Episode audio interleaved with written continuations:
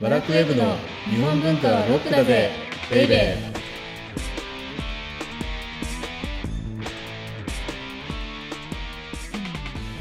こんにちは。ワラクウェブ編集長、セバスチャン高木です。ワラクウェブ編集部スタッフ、先入観に支配された女、サッチーです。ここのところ、まあ、ずっと幕末のことやってますよね。あ、はい、そうですね。今日で3回目かななんかね、はまい、だ。はい、そうでこれす。は何回するかわかんないですけど ね。いっ、ていうのが、はい。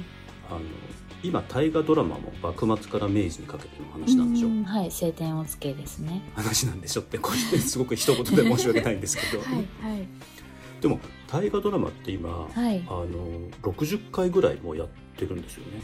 あ、そんなにやってちるょうんでどすか。 60回かな、もしかしたら。ええー。嘘かもしれないんですけど、まあ、60回ぐらいって言っておきましょう。はい、はい、会場部を流しておこまで。はい、 でその60回のうち、はい。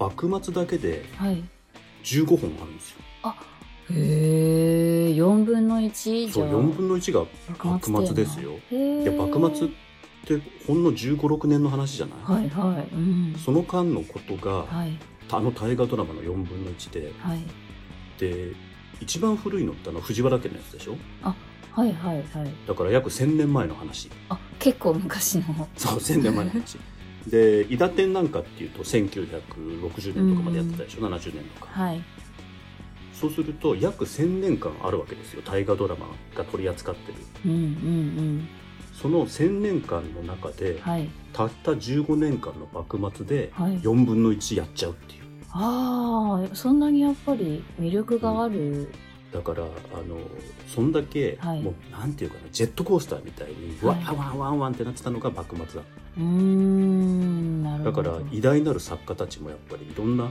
人はい、たちがはい幕末を取り上げてますよね、司馬遼太郎さんとかああはいはいあと吉川英治さんうんうんうんうんなるほどだから幕末っていうのははい日本文化の入り口にぴったりであるとおそこにつながるはいということでこの番組は日本文化は高尚なものという先入観に支配されている人々を解放し日本文化の民主化を進めるという崇高な目的のもとお送りしています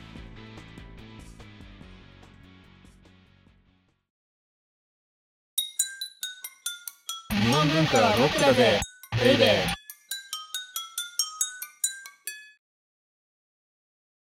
もうオープニングからいきなりはい幕末の話をしたので本編に入っているようなものなんですけれどもはい今日のテーマははいじゃじゃん二つの上位と後部合体です上位読めたねよくさすがにあんた そ後部だこのった読めたね うんうんバカにされてるいやバカにしてるわけじゃなくてはい前回もやったけど尊王攘夷っていう言葉でみんな覚えてるからあはいはいあー意外とこの「上位」っていう言葉だけパッと出されるとあ確かに読めないなるほど あと「後部合体」どはういでもこれ他に読みようがないか、そうですねあなんかちょっと 褒められたのに落とされた気分いやいやですけど まあ「後部合体」ってどういう感じかというとはい公にうん武将の部はいそれが合体だと、うんまあ、一話とも言うんですけどねうんうん一つの和と書いてあ「後部一話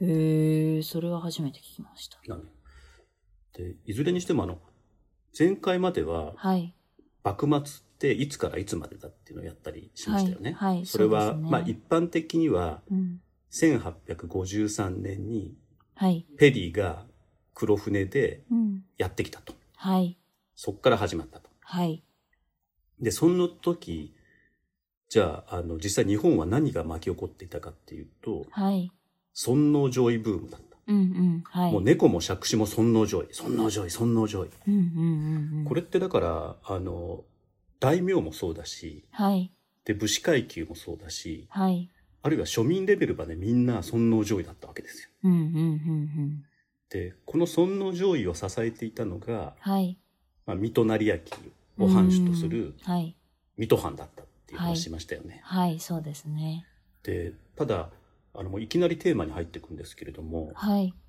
尊王攘夷って、私たちって教科書でその言葉だけ習うので、うんまるでみんな同じイメージのもと、うんうんうんうんその、帝のもとに集まって、はい外国を打ち払うんだてっていうようなイメージがある。うんでしょうんうんありますあります。だけどね、そこに書いたように、あの、今日のテーマのように、はい。上位って2つの上位があったんですよ。うーん、解釈が違ってたってことですかそうね、解釈っていうか、はい。一つは、はい。あの、水戸藩を中心としてね、はい。あの、いやーっと、もうみんな打ち払っちゃえっていうようなおお過激な上位ー。はい。うんうんうんうん。があった。はい。で、もう一つが、はい。これ優しい上位っていうのがあったんですよ。 優しい上位。優しい。あこれはあの、本当はね、早く上位と大上位っていうような言い方なんですけど、そうすると覚えられないでしょ覚えられません。はい。うんだから、過激な上位と優しい上位だった。ちょっと穏便な感じだった。みんながそうそう。あーじゃあ、その優しい上位っていうのはどういう考え方かっていうと、はい。まあ、今、海外勢と戦っても、うん。とてもじゃないから、うん。とてもじゃないけど、うんあの、叶わないと。はい。だから、一旦国を開いて、はい。で、海外からいろんなものを学んで、はい。力をつけて、はい。それから上位をしようと。うーん外国勢を追い払おうと。あそれが優しい上位。優しいでしょ、ちょっと。優しいですね、うん確かに。へえ。この2つの上位っていうのがあったっていうのがわからないと、はい。あの幕末の各藩の動きって全然わかんないんですよ。うーん、分かってませんね、私も。ねはい。じゃあ、その過激な上位っていうのはどこかっていうと、はい。まあ、さっき言ってたみたいに、はい。えー水戸藩、まず水戸藩があります。水戸藩、はい。超過激。うんうん。はい。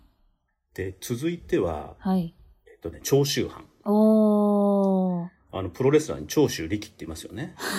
はい。はい。あの、維新軍を作った長州力。維新軍、はい。まあ、作ったっていうか、新日本プロレスに無理やり作らされたっていうのが正しいと思うんですけど、あ、そうなんですね。その長州力が名乗った長州藩はい。がある。 はいで。長州藩も最初は実は優しい上位派だったんですよ。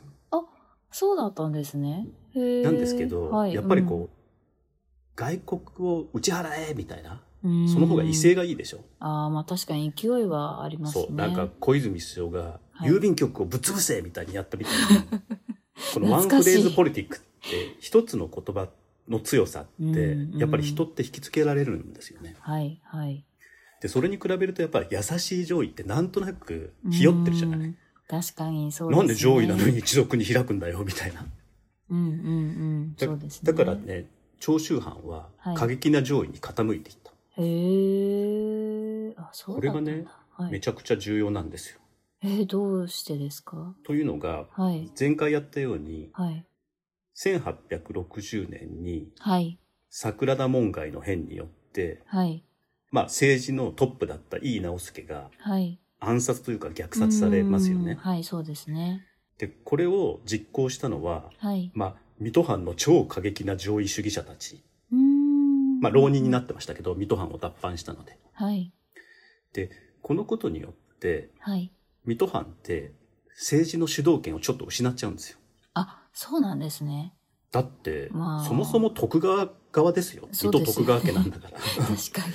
それがはい。脱藩したとはいえ、自分とこの人たちがう、ーん。その徳川の政治のトップを殺しちゃうんだもん。まあそうですね。確かに。じゃあお前んとこどうなってんのと。コントロールできてんのっていう話になる。はい。はい。なので、まあ、あの、その他いろんなことがあるんですけれども、はい。ちょっと水戸藩っていうのが、うんシューンとなってるわけなんです。うーん。じゃあその水戸藩に代わって、はい。尊王攘夷の、まあ、あの、中心になったのが、うん。長州、長州藩だったんほうです。ほうほうほう。はい。で、この長州藩はどうやって、はい。尊王攘夷のうん。中心になっていったかっていうと、はい。まあ、京都にいるうん。尊王攘夷を進めて、はい。朝廷に力を取り戻そうとする公家集団がいたんですけれども、へー。彼らとがっつり組むことによって、はい。なので、もう、尊王攘夷イコール長州だっていうことで、うん。公家たちが頼り切った。あ、そうなんですね。うん、うん。っていうようなれ。流れがあるんですけどね。あー。まあその辺のことをやっていくともうこれで終わってしまいそうなので、はい。今回はですね、はい。 1860年にとにかくはい桜田門外の変が起きたと。はい。で、いつがうん。江戸が終わったかっ江戸幕府が終わったかっていうのは、まあ、いろんな説があるので、はい。はっきりとは言えないんですけれども、はい。ここでは1867年、だから桜田門外の変から7年後のはい。大政奉還っていうのがあった。おー、はい。うんうん、名聞前は。いたことあるはい。覚えてますか大政奉還うっん、なんとなく名前は。 て。 これってはい。徳川家最後の将軍であるはい。慶喜がはい。政治の実権をはい。幕府から朝廷へ返しますよ。あー、そういえばそんな感じでしたね。そう。だから、はいはいだから大きな祭りごとを、うんうんうん。交換するああ、なるほど。あ、字の意味もやっとわかりました。そうそうそう。はい、だから、でもこれ、井伊直弼が殺されてからたった7年間なんですよ。うん、うん、そうですね。なんですけど、この7年間ってめちゃめちゃ濃ゆい7年間なので、はい、今回からはですね、はい、もうここじっくりやると多分、はい、あの、幕末アレルギーっていうのが完璧になくなるので、はい。 1年ごとにはいちょっとしっかりやってみようかなって。おー、へえ、はい。で最初ね、これすっ飛ばしてやろうかなと思ったんですけど、あ、はい、はい。んそうするとサッチーに何も残すことができない。この番組がいつ終わるかわからないんですけど、ああ、幕末って結局わかんなかったかな、みたいな話になっちゃうと困るので、はい、もうここはしつこいほどはい、やろあうとり思がとうございます。はい、だって大河ドラマでもねはい、何しろ15回もやってんだからそうですね。だからじっくりやるときにですねはい。実は桜田門外の変の前の話をしなくちゃいけないはい、一人めちゃめちゃはい、重要人物がいることを今回お伝えしなくてはいけないなと思っていて、はい、重要人物。うんはいもし。かしたらそれだけで今回終わっちゃうんじゃないかなと思ってるんですけどあ、そんなに超重要人物ですね、じゃあ。それはねはい。老中主席老中の中の主席ってことですかそう。はい、老中の中のトップですだから、はい。えっと、井伊直弼はその上の役職である大老っていうおー、はい、はい。だから老中から一歩上っていう役職だったんですけど、うんうんはいはい、その役職って特別な職なのではい。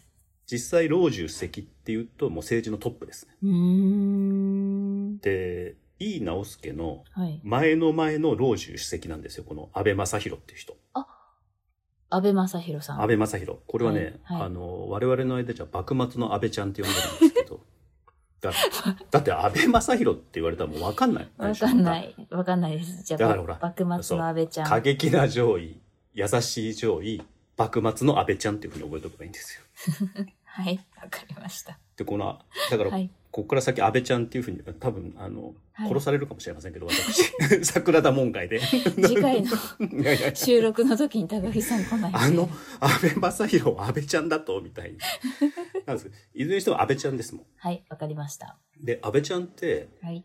26歳ではい。このトップの座になるんです政治のトップについてめちゃめちゃ、めちゃめちゃ若くしてまあえーあのその前にねいろいろやあのなことがあって店舗の改革が失敗したりだとかいろいろあるんですけれども、はい。いずれにしても26歳でトップになった、わー。めっちゃすごい人ですね、じゃそうだから、はいその時にあ。はい。どういう状況だったかっていうと、はい、はい。まあ、世の中は尊王攘夷尊王攘夷うん、うん。過激な尊王攘夷、はい。でお隣の中国でははい。はい。清がアヘン戦争に敗れてもおう、ー。はい、あはのい。植民地化していくとはい。うん、うん。でペリーはやってくるはい。そういうような中ではい。安倍ちゃんっていうのは政治のトップになったんですけれど もはい、はい。だからただこの人はすごい天才だったんですねどうしてですかどういう。多分。ねはい。今までの老中というか政治のトップの中ではい。この人だけがはい。こうなんか一つ上から物事を見てたんだと思あ、俯瞰してみれたってことですか。俯瞰してみれたはうい。。でいろんなこととをやったんだけどはい。一番すごいと思うのがはい。この人がトップになるまでうん。徳川幕府ってはい。不代大名とかはい。徳川家はい。だけでうん。政治をずっと200年以上やってたんですよね日本の舵取りっていうのを200年以上要は仲間内でやってた、うーん。はい老。中だけが集まっていろんな全てのことを決めてた、うん、うん、うん。はい。で。もこの人ははい。こんな国が危ない時にそんなことやってちゃダメだっていうのではい。戸様大名をねおー政治に。参加させたんですよへー。これっって実は何気にすごいことで、はい。ずっと200年以上うん。要は言ってしまえば徳川家とその仲間たちだけでうん。政治をやっていたのが、うんうんうんうん。いきな。り薩摩藩であるとかはい。あるいは越前藩であるとかはい。そういった人たちを政治に入れちゃったと。はい。だからこれによってうん。一気に国が変わり始めたんそうですよ。よね。だいぶ変わりそでさらにはいこの人が、あのめちゃめちゃすごいところってう。はい。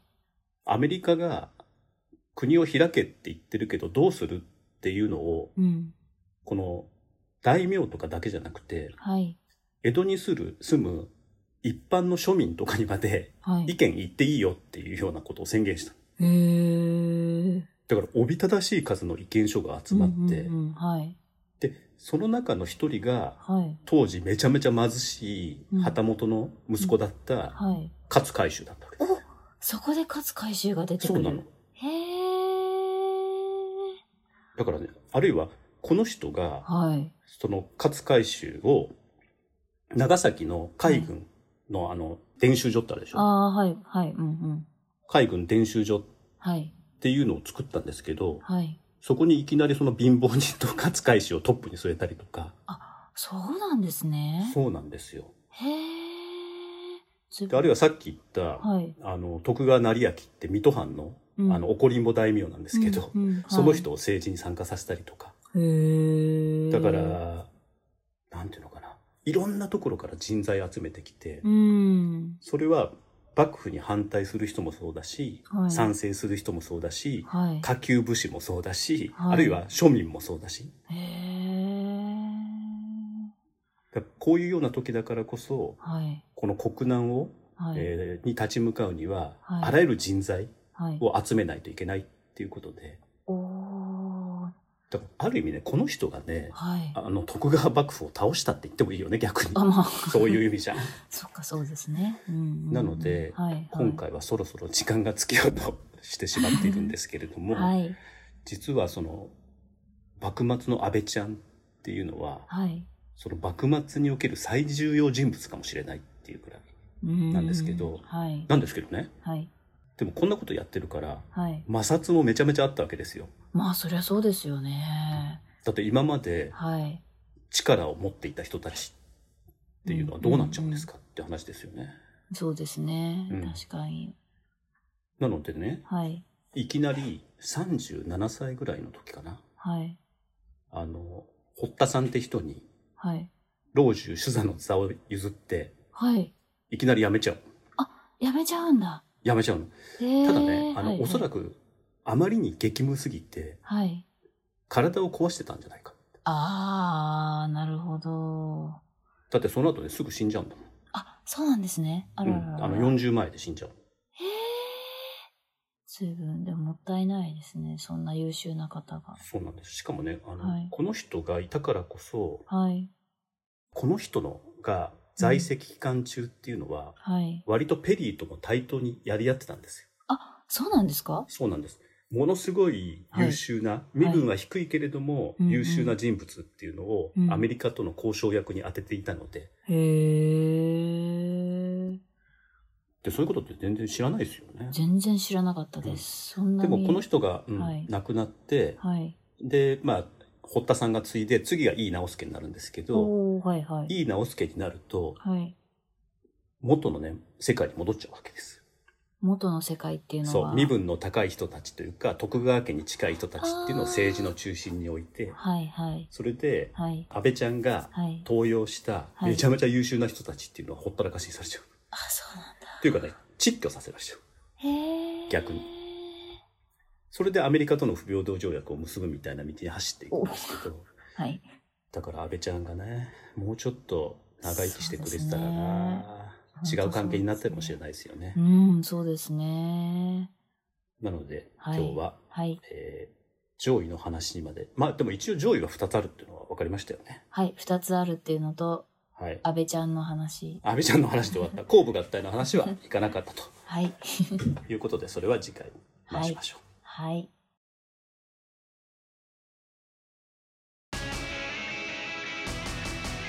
日本文化はロックだぜベイベー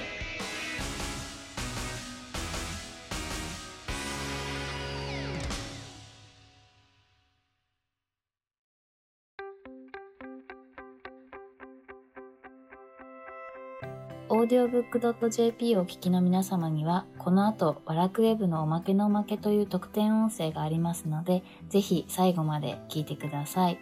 じゃあ次回は、うん、次回は、はいなので1860年からはい、 1863年、はい、3四年間。 4年間か。はい。うん、60あるからねあ、そうですね。この4年間のことをはいみちっとやって、はいサッチーの幕末アレルギー を、えー直そうとはい。という話にしようかと思います。はい、わかりました。お相手はワラクウェブ編集長セバスチャン高木とワラクウェブ編集部スタッフ、先入観に支配された女、サッチーでした。